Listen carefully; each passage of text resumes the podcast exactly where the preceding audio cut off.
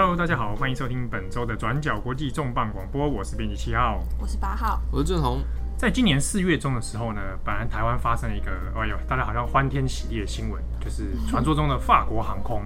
哦要来台湾，说要恢复了魁违二十年的台北直飞巴黎。那、啊、当时这个航班讯息出来之后，大家觉得很鼓舞，哇，终于又可以直飞巴黎了。那当时法国航空呢？就说，哎，他对台湾跟巴黎的市场有信心，那就一周开设新的三个航班。那这个讯息出来之后没多久，没想到在一周之内，这个三个航班原定三个航班就取消了其中一班。那后来发生什么事呢？就是法国航空在国内，在法国国内呢发生了罢工事件，那导致这个航班也间接取消了。在当时，呃，法国航空来台湾开记者会的时候，原本原定要来。这个出席的首席 CEO 德南，当时也在前一晚就取消，临时取消了行程。那主要原因也是因为他在处理国内航空罢工的事件。那这个罢工事件出来之后，啊，开始有人就在说，如果法国政府再不出面处理的话，可能法国航空就要面临消失的危险。那这个法国航空罢工事件到底是怎么回事呢？我们先来讲一下法航的问题好了，就是他四月十六号在台台台湾通航之前，其实他有办很多促销活动，就其实蛮便宜的。因为过去其实呃以飞台台北飞巴黎，好像只有华航跟长长荣两家，对对。那呃就那时候他推出了一些就是促销啊，就比如说哎、欸、台北。飞法国转转巴黎到马德里，那只要两万二含税哦，超便宜，便宜哦、啊，比肯定还要便宜。对，那我就有几个朋友啊，就是说哇，就是看之前之前的正红去玩很好很开心，西班牙玩的很热，然后就想说好，这次趁乱来趁乱刷趁乱刷一波。那就就买了，然后就就欢天喜地准备五月份要出游，结果谁知道就碰到了罢工。那一开始他们是机票延期的，后来就没有办法，就是大部分人通常都是，呃，要不然就是转其他航空，比如说可能走华航啊、长荣啊，然后再转其他地方。然后同我那朋友比较衰小，他就好像是华航在罗马，然后罗马那边又卡住，就不知道去哪里，然后再。再转到马德里，欧洲漫游啊，对，所以变成可能航航时间被迫就是拉长了大概两倍到三倍，就整整花两天在搭飞机，嗯，那也是非常充实的一个行程啊。不过当时的确因为罢工的关系，的确造成很多航班之间也是有点大乱。对啊，因为它呃罢工它有。呃，法航大概四月份的罢工，它分成好几个阶段。那呃，就是从那种十 percent、二十 percent、三十 percent，那最高可能半数或者是七成都取消。那影响了好几百万人，而且同时，呃，如果你当时是要从法国回来，那也会遇到一些问题，因为同步当时的法国铁路也在做大罢工，所以等于是国内的陆空交通都同步大乱。嗯，那我们回头来说，那呃，大家都知道法国人可能。对对，劳动意识比较强啊，信息罢工，对对，所以就大家好像听到法航罢工就觉得啊不意外，但这次的罢工其实跟过去相比状况比较不一样，因为它延延的时间长，从今年二月开始到现在，包括试探性的罢工啊，还有就是来认真的动真格的罢工，二零一八年到目前为止已经有十五天的法航罢工日，嗯、那。呃，根据法航他在上个礼拜公布的说法，大概有四四亿欧元因此而蒸发。嗯，对啊。那我们考虑一下，就是法行去年二零一七年整年，它宣布的呃营收获利大概是十五亿元。那你现在十五天，而且不是说我今天罢工我免恢复，隔天大家就是快乐上班，是你还要去，你中间还要去消化，就是被 delay 的航班，然后赔偿，然后还有什么等等等，是非常麻烦的事情。那呃，那我们先来讲说法国航空为什么让工会只是要罢工好了。那其实，在过去几年内，法行的状况一直不是很好。应该说，法行在过去三十年内，应该状况都不是很好。在九零年代，甚至一度破产。那后来虽然有一度回稳，可能在大概两金融海啸过后，法行状况因为哦，法国经济本身，还有就是呃欧在欧洲的金融风暴等等，就是有受到一些额外的影响。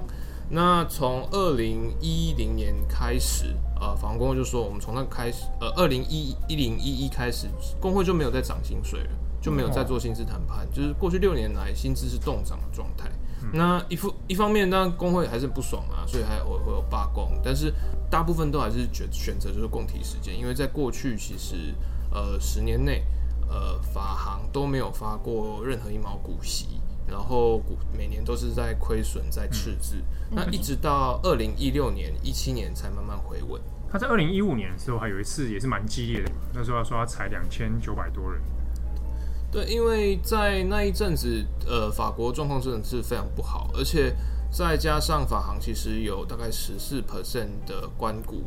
持持有，嗯、那所以就包括像退休金问题啊，等等等，然后竞争力问题，所以那一阵子裁员裁得很凶。但他裁很凶之后，刚好又碰到国际油价大跌，所以自从二零一六年下半季到二零一七年，就是法航的。呃，财政财务表现开始慢慢回稳，那特别是二零一七年，它比二零一六的盈呃盈余多了大概四十二 percent，那也是创下大概近十年来最亮眼的表现。那就跟刚刚讲了，他终于赚到了钱。哇，那是不是老公看到这样觉得，那我终于可以调薪了？对，那呃，我员工跟着公司一起共体时间勒紧裤带，其实已经六年了，所以今年大概年初工会就已经预告说好。今年当然去年有赚钱嘛，好，那我们终于等到了，大家来好好谈加薪的事情。呃，工会开出的条件是希望说今年可以就是大家一口气补足之前的的缺口，所以希望开出是呃工会成员平均加薪是五点一 percent。那这个其实看起来好像不多，因为同一时间德航在今年二月到四月之间。它的地勤人员有也有罢也有要扬言说要罢工，那后来劳资协商也是大概涨了六 percent 的薪水，那所以这样听起来好像很合理，因为你去年赚了很多钱还创纪录，然后股价也开始回稳，嗯，那是不是加个六 percent 五 percent 好像也还好？但是法国航空公司的 CEO 亚纳雅克，嗯，他之前是被欧兰德政府派来就是空降来法航，那个时候就是要。呃，处理就是很糟糕的劳资纠纷，对，所以他就说，那本来他是应该是跟工会相对友好的一个 CEO，但他的态度就是说不行。呃，虽然说去年赚钱，可是也是十年来第一次赚钱，就一次这样涨薪，其实是对于财务重整没有办法。对，所以后来呃法航方面就提出了就是一个折中方案，他就说，那我们今年先涨两 percent，然后后来。然后接下来可能从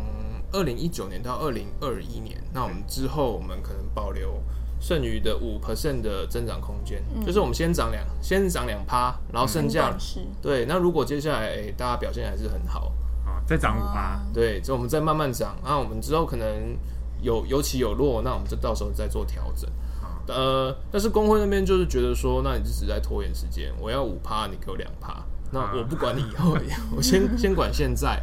而且你就是工会一直拉着说，其实法航其实有关股成分在，然后就是以所以呃亚纳雅克的这种妥协方案就被指责说，哦，你都是帮马克宏那边打压工会，你现在就只是要来激怒我们。那亚纳雅克就说好啊，不然就是我们来工会投票，我们用线上内部线上投票嘛。嗯。那这个方案如果不过，没有过半数同意的话，那我就辞职。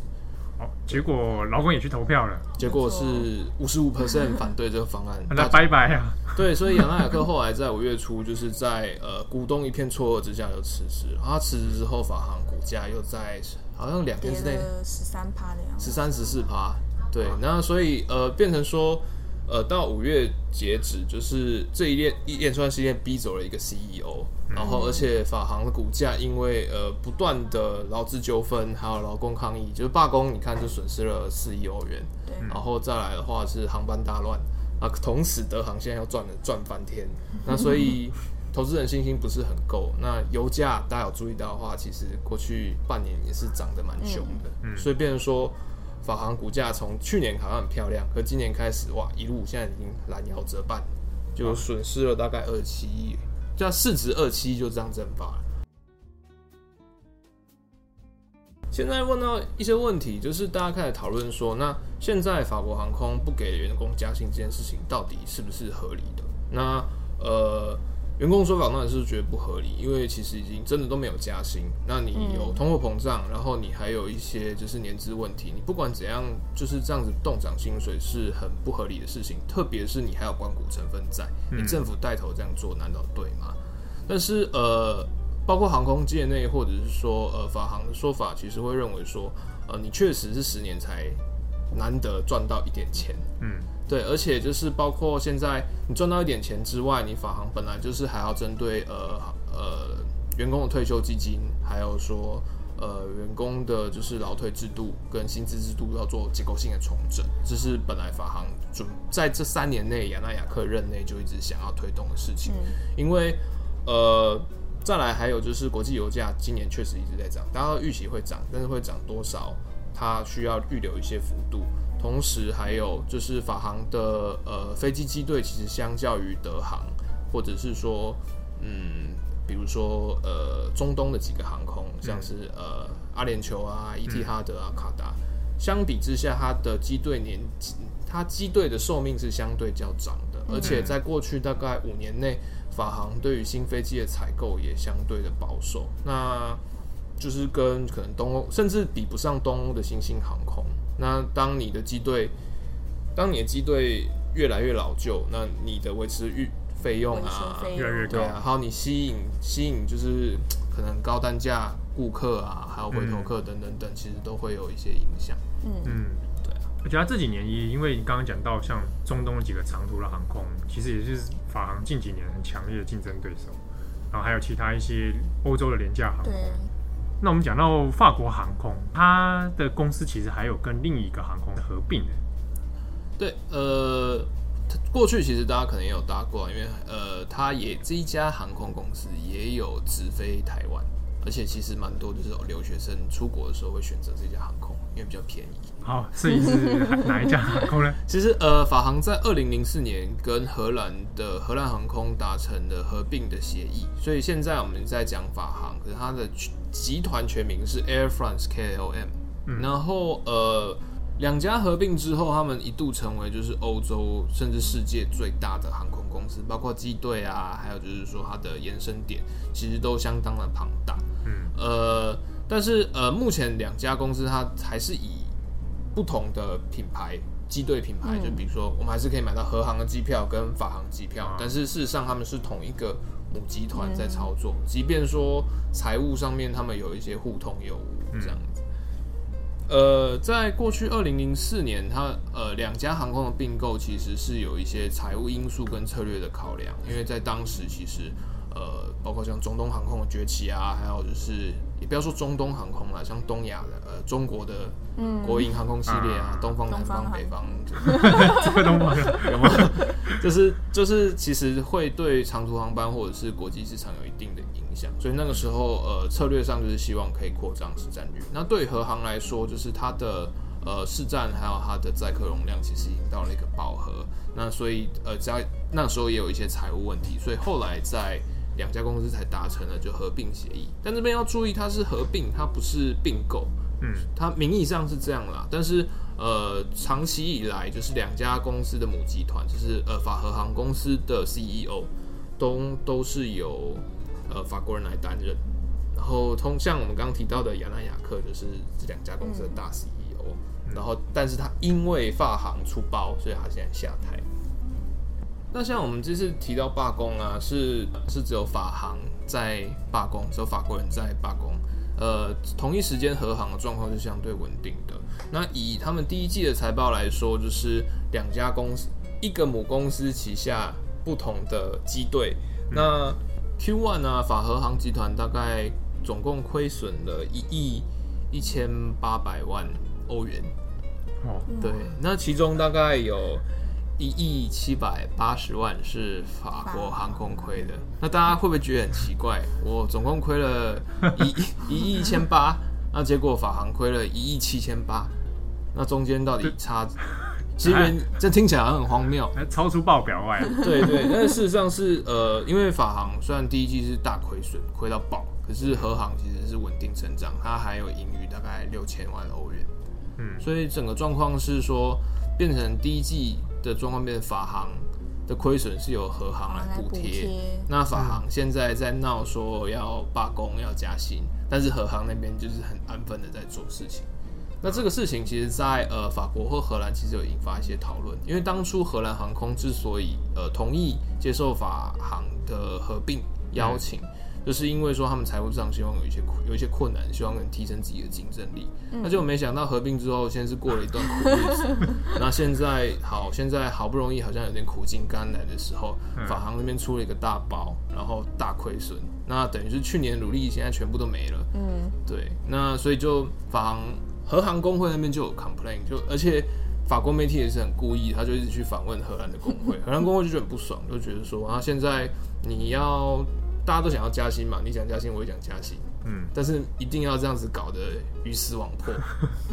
这几天的法国新闻就一直出现，就是荷兰的工会一直出来说教，工会代表出来说教，就是说，哦、呃，我们在荷兰都大家会比较希望是妥协啦，啊，你们法国就喜欢这种社会斗争，就把劳资气氛弄得很僵，啊，这样公司是不会前进的。就是像那种右派的《费加洛报》啊什么，就是一直去访问工会。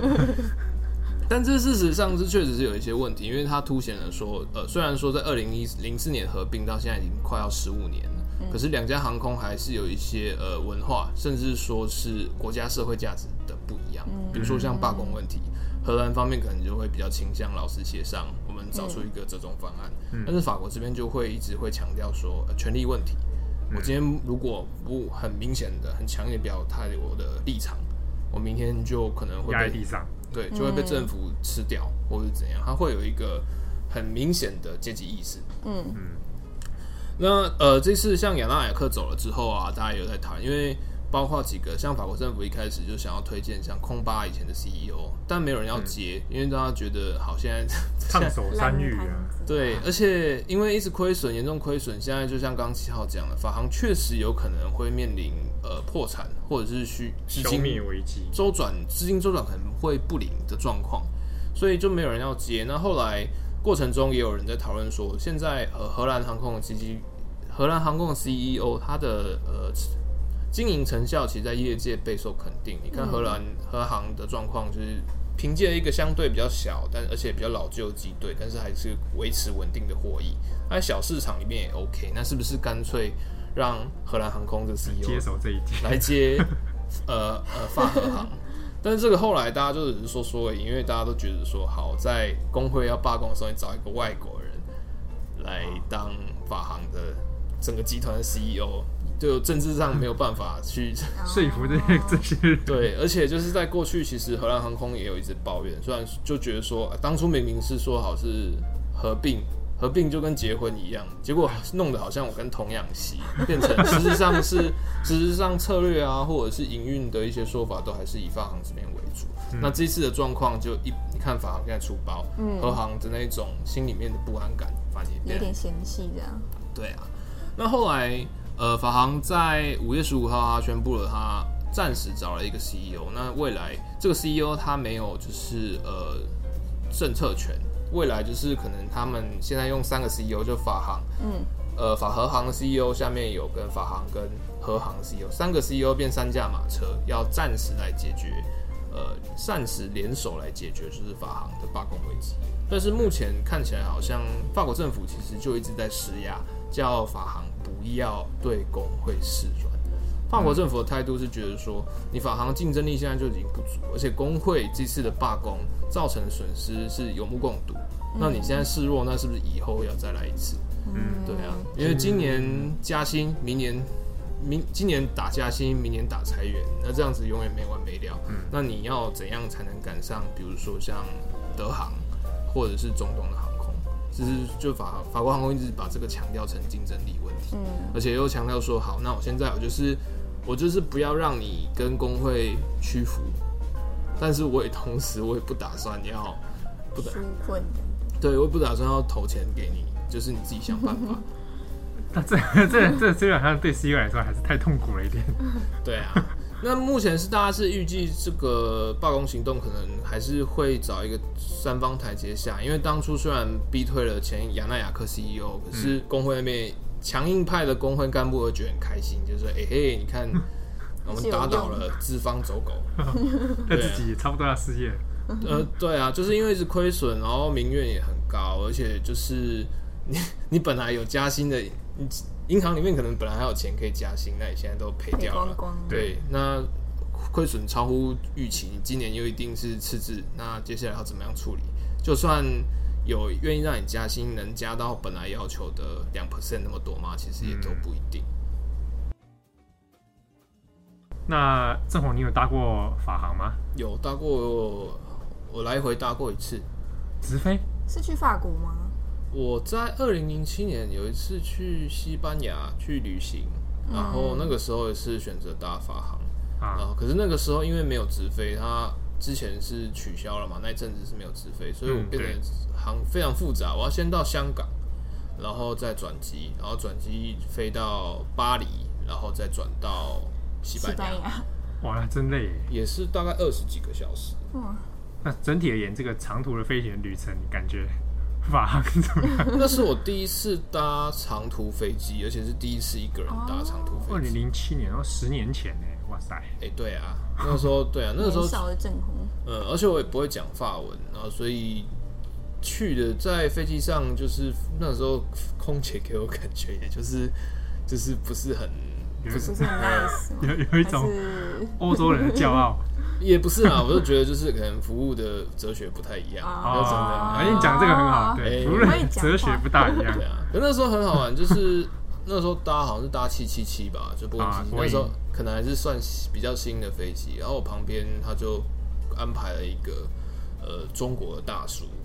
坐我旁边。然后中国大叔好像，因为我就是我那次去是要自助旅行，可是中国大叔是要去，他说他在飞机上就一直很。不安啊，然后而且他不会讲英文，也不会讲法文，然后可是然后他又带了一堆就是自己的方便面，就是泡面，然后要希望要想要问空姐有没有热水可以泡，那法航空姐就是当然是不理他，然后然后他也很多机上娱乐系统也不会用，所以就是那时候弄。可是大家不要讲说我今天在讲，就是哎，你看中国人怎样，不是我还没讲完，我讲，那那个事情让我觉得很有印象，是因为。后来，因为他很无聊，然后就去找我聊天，然后他就讲，他原来是远洋渔船的渔夫，就是渔渔工啦。然后那个时候他就是跑船，他好像是忘记是哪里，反正也是呃中国东部某一个沿海省份的人。嗯嗯，他就讲说他其实过去已经一直在跑船，然后也有跟台湾的船东在跑远洋渔船，每次出去都是三四年这样。然后那一次是因为他之前那前一个。前一个船长觉得他不错，所以就邀请他要去呃从大西洋里面出海，所以他要坐从中国坐到香港，香港坐到巴黎，然后之后再转机到马赛，然后他出港。所以在飞机上，他就是跟我讲，嗯，他他听到，然后我觉得台湾人他可能因为旁边都是都都是陌生的脸孔，对，所以就是聊，然后就在聊他家里面的故事啊。所以你在法航上听了一段这样的故事。对啊，因为他我我也不不好意思，因为人家是要去讨生活，嗯，然后我是要去玩乐，所以我那时候也 就觉得就是觉得好像啊，就是所以我就说我需要去找朋友，事实上根本没有朋友。对啊，然后就是他就一直会很关心，就是说你出门在外要小心啊，这样这样，然后又讲啊家乡，讲他小孩的故事啊，就是等于是他出生之后，他小孩都也都没有自己。没有带大的，对，这个跑跑船的很容易发生这样子。哎、嗯，我们怎么从航空讲到船上去？对、啊，你有搭过什么长途航空？我长途航空只有搭过新加坡跟华航。好，新加坡很贵嘞。因为那个时候刚好有补助，我就搭一下。你这个水晶都，那很赞呢。我那时候在 多赞。他飞机上，他那个甜点是哈根达斯，很大一桶。你在想？我不是你小孩子啊？哎、欸，这很贵哎，我是觉得还蛮不错的哦。嗯，我大概是长途觉得很舒服是日航，搭去美国哇，真的很舒服。那个飞机餐让我终身难忘。熊本县合作的，就是熊本熊飞机餐，居然有两种，居然是两道吃法。就先吃那个春雨哈路上面像冬粉有没有？哦。吃完之后，他会再上一个一个饭团，叫你把饭团加到春雨里的汤里，然后重新搅拌，就第二道主食。你是不是觉得好惊奇哦？好像有点，好像有点麻烦，对，是蛮麻烦，而且在飞机上吃吗？很日本人的吃法，而且我旁边的那些美国人都不会吃啊。看说明书看了很久，还有说明书，还有说明书就是要告诉你步骤一、步骤二怎么使用，嗯、还还有它是叠装的，贴心哦。对啊，然后还要去跟着旁边的美国人教他怎么吃。我们刚刚其实一直在讲这这集的主题是法国航空啊，但是呃，刚刚其实有提到德航，就是德航其实、嗯、呃，我们刚刚讲到法航在跟荷兰航空合并之后，一度短暂的成为欧洲最大的航空公司，但是后来像这几年其实都被德国航空超车，就是汉莎航空超车，嗯、之前把台湾改成中国那个汉 莎啊，就是他的汉莎航空，对，就是他的九一九一。过去德航好像也有直飞台湾，后来也是取消了。就是也是在那一阵子，那我过去也是做过一次德国航空，汉莎航空啊，不能说德国航空啊，印象超差，再也不想做。真的？为什么？那可恶的航空公司，我们在讲会不会被告？你是说空服员？没有人觉得整个飞机都 有问题，机场有问题，机场有问题，不喜欢。那 还还把台湾这样乱改，改成中国的一省啊，不应该。对，可人家很赚钱。对啊，他去年赚了。营收额是那个三百五十五亿欧元。啊，你看转角赚多少？发行赚多少？我也去搭过美国联航空，就是把那个人家暴暴打哦，你拖下机那个。打你刚好。没有，就是我那是搭这辆时候，看会不会看会不会看到亚洲人就想打一顿？没有，还好，我搭的经验都蛮好的。你辛普森看太多。对啊，他们的空服员都是蛮真真的，空服员蛮强壮，是真的。好，那感谢大家收听本周的转角国际重磅广播。如果你有要去搭法航的话，留意一下你的班机。好，我是编辑七号，我是八号，一路平安，拜拜。